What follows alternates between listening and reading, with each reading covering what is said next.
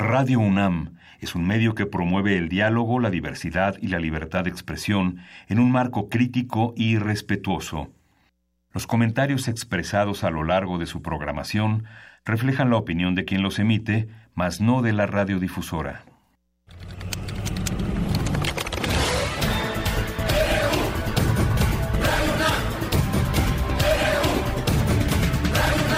Radio UNAM presenta Prisma RU, los perfiles del acontecer universitario de México y el mundo en una frecuencia.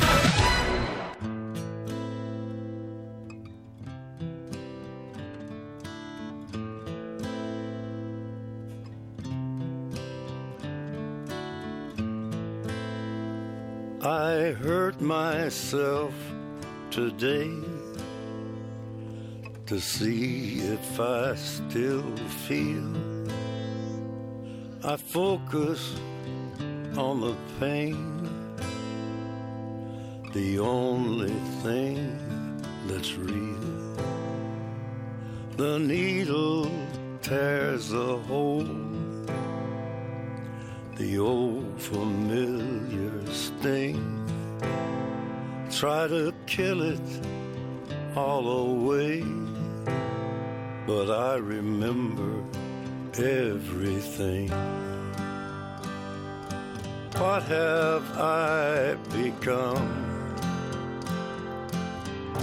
My sweetest friend, everyone I know. Muy buenas tardes, gracias por acompañarnos aquí en Prisma RU de 1 a 3 de la tarde. Mi nombre es Deyanira Morán y hoy le ofrecemos a Johnny Cash esa voz profunda y su sonido. Hoy estamos, estamos festejando un año más de él y eh, considerado el rey de la música country y un ícono de ese género, entre otras canciones. Su aniversario luctuoso es de Johnny Cash el día de hoy. Escuchemos un poco más de esta canción, esta canción que se llama Heart. I wear this crown of thorns upon my liar's chair, full of broken thoughts I cannot repair. Beneath the stains of time, the feelings disappear. You are someone else. I am still right here. Y bien, el, el, día de hoy vamos a tener hoy en Prisma RU varias cosas. Vamos a platicar del legado de Álvaro Matute. Hoy desafortunadamente se da a conocer esta información sobre su muerte. Platicaremos aquí sobre su legado y también también una semblanza tendremos el día de hoy aquí en Prisma RU. También estaremos comentando sobre el tema de la paridad de género hacia el 2018 hay que reflexionar, eh, sentarse a reflexionar un poco sobre este tema, ya que inició el proceso electoral.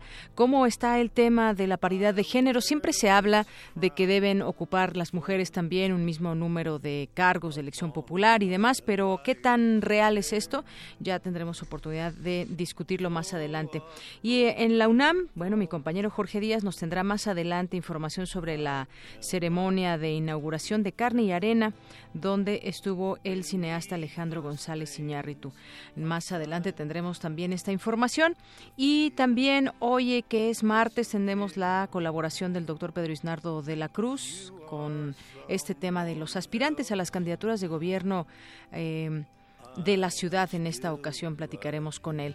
Y también lo que está sucediendo allá en Guatemala, el presidente Jimmy Morales mantiene su inmunidad, apenitas, apenitas platicaremos con el periodista Martín Pellicer, periodista de Guatemala. Y hoy en el perfil humano platicaremos con la doctora María Guadalupe Cordero III eh, esta es la primera parte que le presentamos de esta conversación que tuvimos con ella. Así que pues es parte de lo que tendremos hoy aquí en Prisma RU. Nos vamos a nuestro resumen informativo.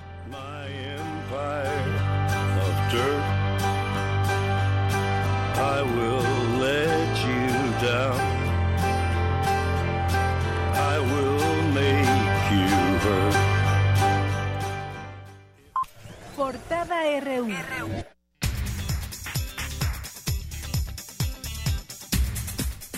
Una con ocho y en este martes 12 de septiembre del año 2017, nuestra portada universitaria, hace unos minutos se llevó a cabo la inauguración, comentábamos, de la exposición Carne y Arena del cineasta Alejandro González Iñárritu en el Centro Cultural Universitario Tlatelolco. Más adelante mi compañero Jorge Díaz nos tendrá todos los detalles de esta información. La Facultad de Ingeniería de la UNAM inauguró el eh, iOS Development Lab, un laboratorio donado por la empresa Apple, en el que los alumnos aprenderán a desarrollar aplicaciones para teléfonos celulares.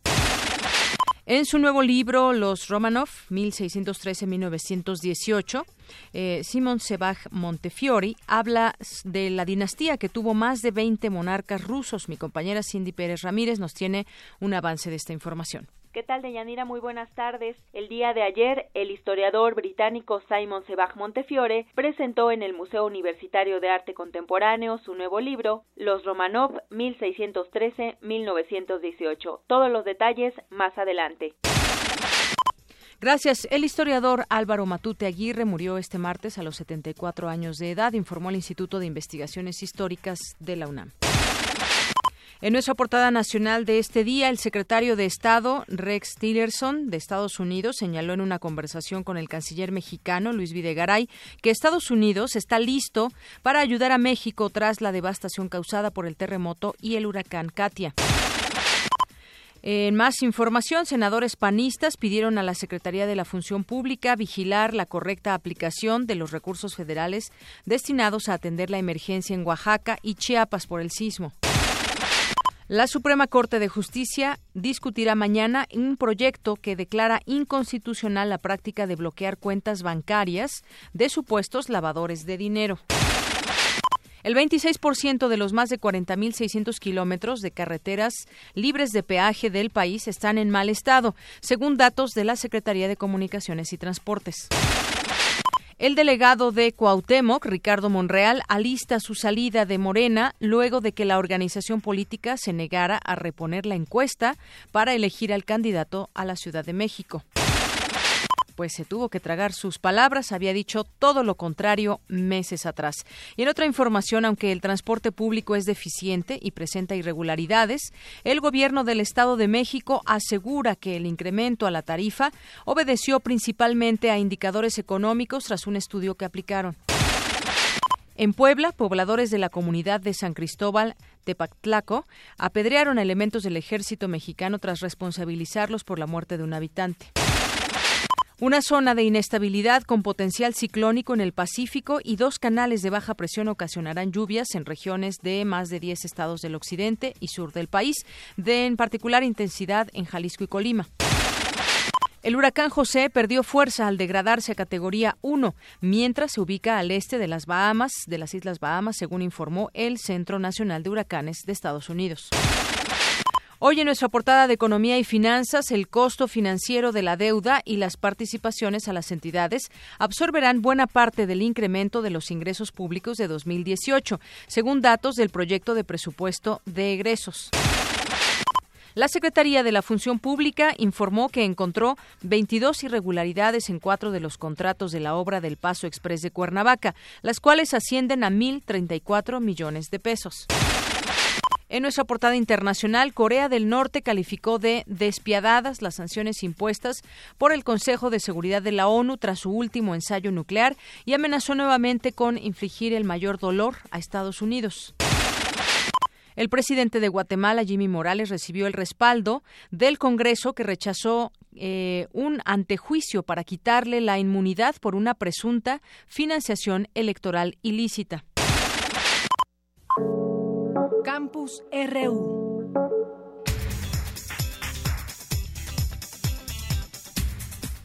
Es la una con trece minutos y arranquemos con nuestro campus universitario. Hay información, como todos los días, que presentarle. Un dato para tomar en cuenta y trabajar en ello. En México, 100 especies de libélulas están en peligro de extinción. Mi compañera Cristina Godínez nos tiene información acerca de esta delicada situación para la fauna en nuestro país. Adelante, Cristina.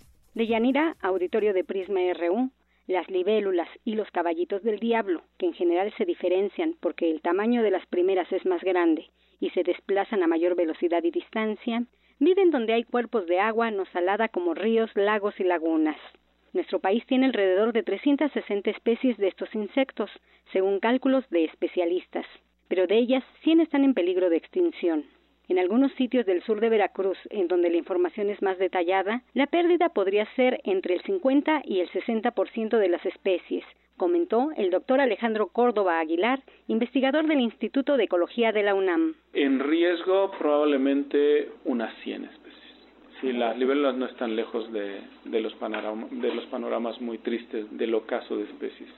No sabemos, parte porque los muestreos que tenemos siguen siendo bastante incompletos sin embargo, si desmenuzamos algunos sitios en los cuales los muestros sí han sido un poquito más completos, yo creo que hemos perdido hasta una hasta un 50% de especies en esos lugares. Por ejemplo, de las zonas que se han mostrado más intensamente es la zona de los Tuxtlas, al sur de Veracruz, a excepción de unos pocos sitios, como por ejemplo la estación de biología tropical de los Tuxtlas, la estación que maneja nuestra universidad, han sido como unas pocas islas donde se han refugiado algunas de estas especies, pero son tan pequeñas estas islas que la mayor parte de, esos ambientes ha sufrido tantos cambios, se han devastado tanto que tenemos muy poquitas especies. Probablemente en esos sitios la pérdida sea de hasta un 50-60% de especies. De 2004 a 2014, el científico y sus colaboradores descubrieron que se registra un cambio en la composición de las comunidades de estos insectos, tal como el movimiento de Centroamérica a México y la pérdida de otras por la disminución de recursos naturales como el agua.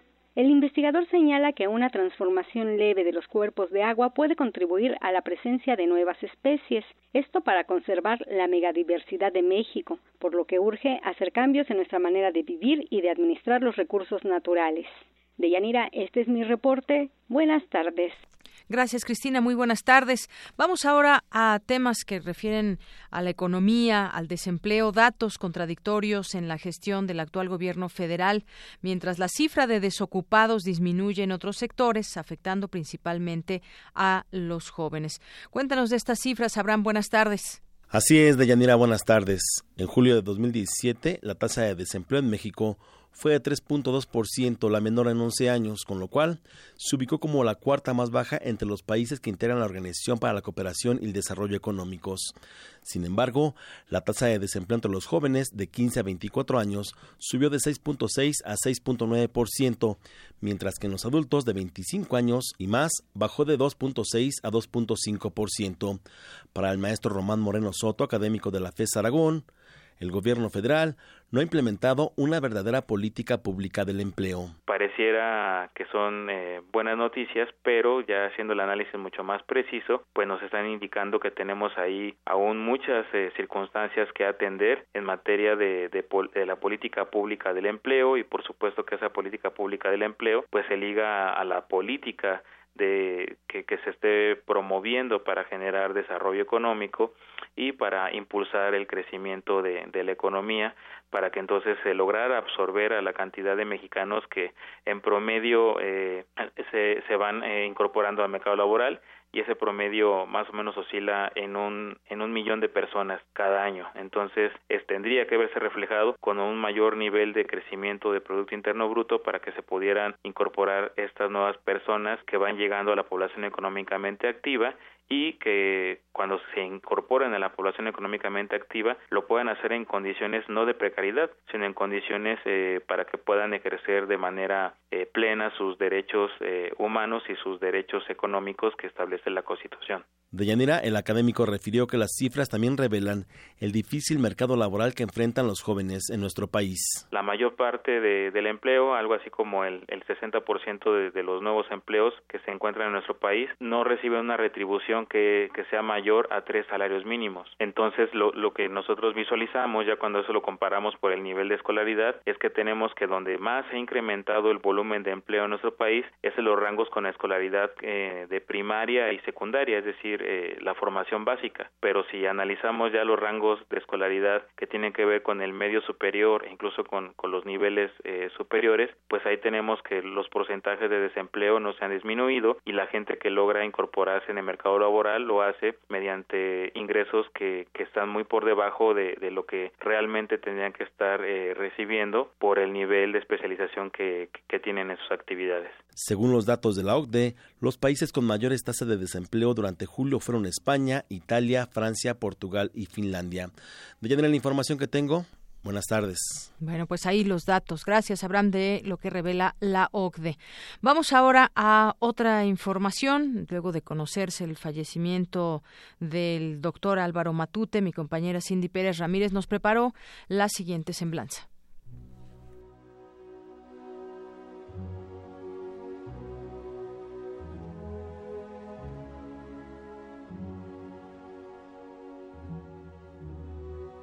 El historiador Álvaro Matute Aguirre, investigador emérito de nuestra casa de estudios y autor de varios libros, falleció este martes a los 74 años de edad. Nació el 19 de abril de 1943 en la Ciudad de México, maestro y doctor en historia por la Facultad de Filosofía y Letras por la UNAM. Trabajó desde 1970 en el Instituto de Investigaciones Históricas, fue profesor del Colegio de Historia de la Facultad de Filosofía y Letras durante 40 años y del programa de posgrado en Historia. Impartió cursos, seminarios y conferencias en diversas instituciones como el Colegio de México, el Colegio de San Luis, las universidades de Sinaloa, Puebla, Tamaulipas, Guanajuato, Campeche, Michoacana de San Nicolás Hidalgo y en el extranjero, en las de Santiago de Compostela, Valencia, Pública de Navarra, Turín, Roma, Chicago, Columbia, Nueva York, de los Andes en Bogotá. A continuación, un fragmento de la entrevista que concedió a Radio UNAM sobre la posible venta del Teatro de la República de Querétaro. Pues desde luego que sería el gran regalo de cumpleaños para la Constitución el que el gobierno federal adquiera o bueno, en su caso no creo que lo haga el propio estado de Querétaro, y bueno, me imagino que también se puede negociar el precio con los propietarios o hacer algo que permita que el estado adquiera este bien y, queden satisfechos los propietarios.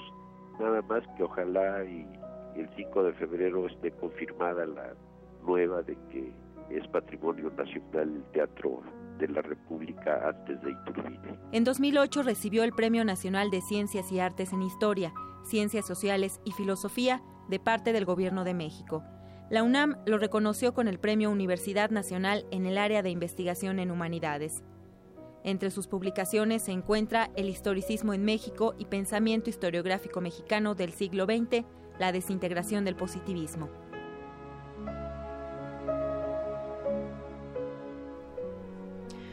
Una con 21. Gracias a mi compañera Cindy Pérez Ramírez. Pues sigamos platicando acerca de la trascendencia del maestro Álvaro Matute y eh, pues vamos a platicar sobre él con el doctor Silvestre Villegas. Él es investigador del Instituto de Investigaciones Históricas. ¿Qué tal, doctor? Bienvenido a este espacio de Prisma RU de Radio UNAM. ¿Qué tal? Buenas tardes.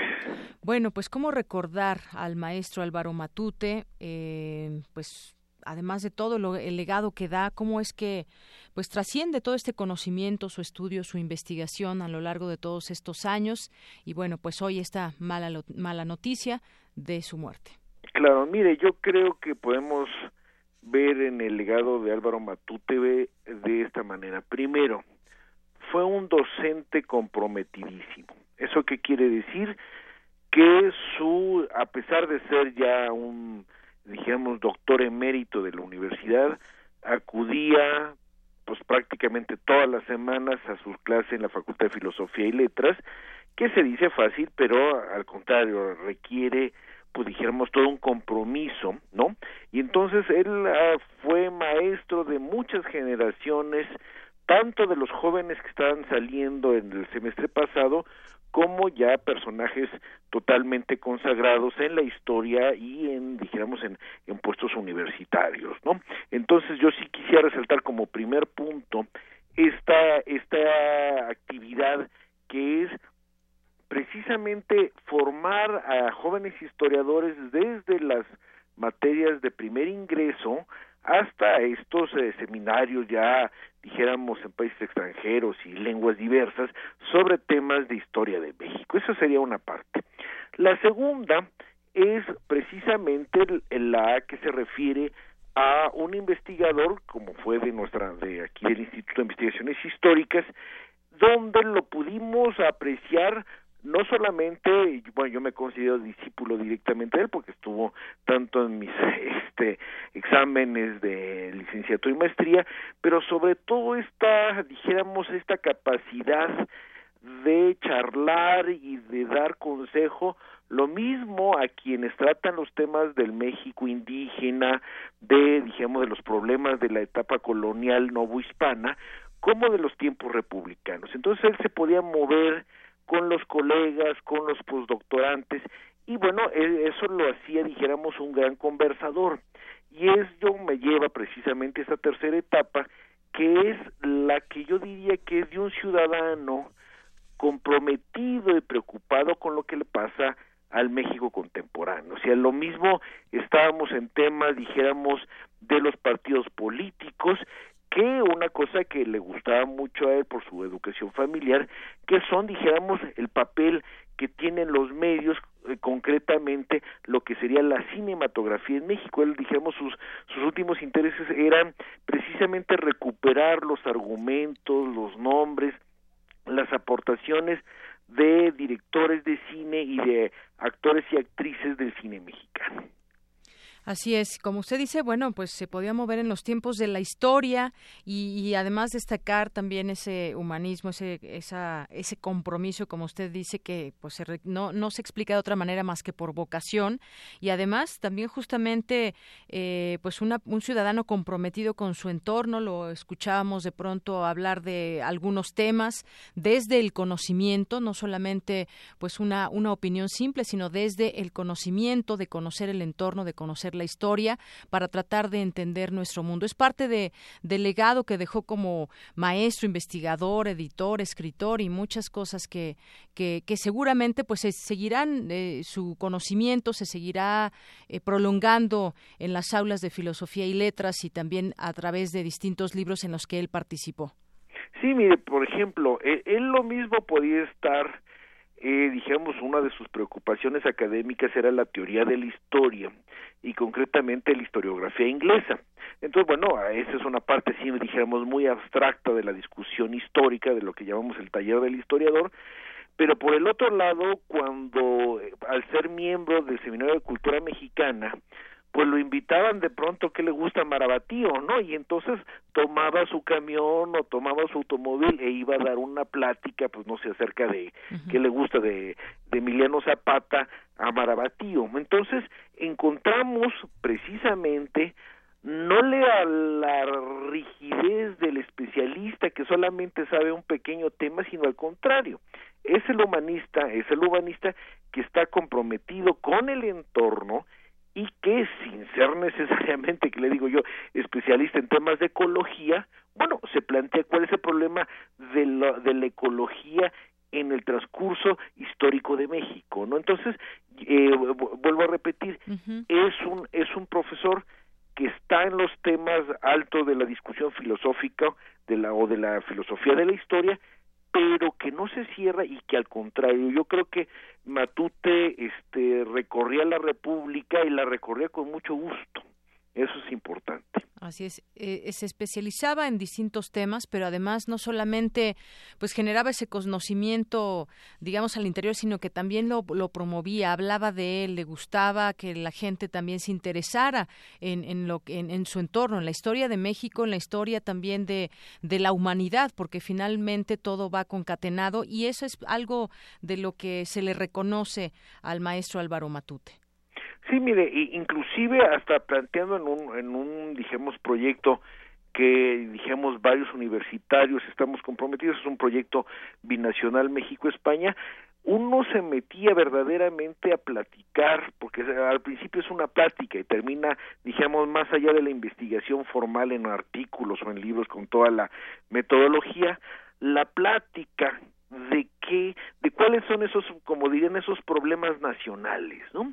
Y entonces esos problemas nacionales, eh, vaya, hay un momento dado en que si es una, dijéramos, una especie de visión comparada de lo que le sucede a España y de lo que le sucede a México, de cosas que nosotros ya habíamos pensado que habíamos resuelto, los españoles de pronto resulta que dijeron, bueno, ya resolvimos tales problemas, y no, no solamente no los han resuelto, sino que se parecen a algunos que tuvimos nosotros el siglo pasado, ¿no? Entonces, en ese sentido, eh, era, dijéramos, era provocar precisamente entusiasmar, entusiasmar sería el término eh, latino, ¿no? Para llevar a cabo toda esta, dijéramos, esta discusión sobre temas que preocupan a la gente, ¿no? Eso, eso también vale la pena ser notado. Así es, estudiar eh, sobre historia, estudió mucho sobre historia, pero también investigó a lo largo de, de, estos años en el que él estuvo como investigador, como maestro y demás, bueno, pues nos, e, e, era ahí descubriendo cosas también, interpretando temas y eso le daba la posibilidad. Hace un momento escuchábamos un audio, por ejemplo, cuando se refería a ese regalo que sería el Teatro de la República de Querétaro, también todo lo histórico que puede guardar este recinto y cómo podía opinar de lo que sucedía en, en la, en la actualidad, porque muchas veces quienes están al frente de estas ventas, regalos o demás desconocen su, su propia historia. Sí, efectivamente, mire, por ejemplo, pensando en este ejemplo que usted puede decir, bueno, eh, es un teatro, es un teatro dijéramos notable por todo lo que sucede en la ciudad de Querétaro, ¿no? Y entonces se le dan distintas lecturas, se le da se le da la lectura constitucional, bueno, ahí se discute la Constitución de 17, pero también se le se le se le da un digamos una lectura de símbolo de, de, digamos de todo un proceso republicano pero también, y, le, volvemos a esa parte última que a él le gustaba mucho, pues ver qué tipo de obras se representaban, cuál era, dijéramos, y no quedarse en la historia del pasado, sino cómo esa historia se hace presente, que esa es la otra parte, no, no es la historia del dato, la historia enciclopédica, sino hacer esa referencia pasado-presente, ¿no? Y entonces, ¿cuál es el uso, qué es lo que significa el día de hoy ese teatro eh, de, Querétaro. Entonces, sí, efectivamente, la, la, la idea de, de llevar a cabo esa discusión pasado-presente hace que eh, dijéramos, yo, yo lo veía, compartíamos, no, ahora sí pared de cubículo a cubículo, ¿no? Llegaban muchos jóvenes, ¿no?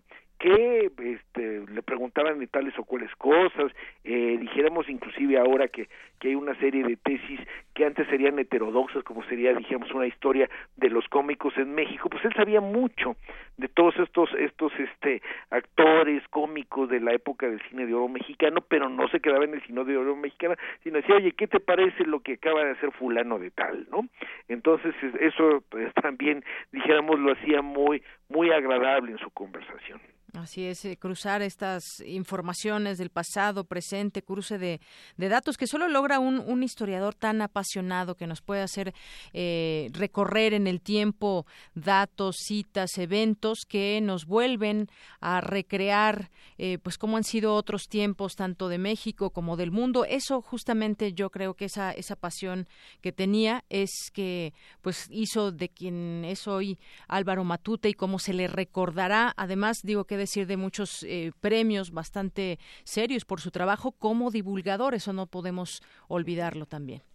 Sí, y mire, yo yo creo que eh, finalmente si si juntamos o, o, si nos juntamos desgraciadamente en este momento buena parte de sus discípulos, bueno, pues haremos como una especie de gran coro, ¿no?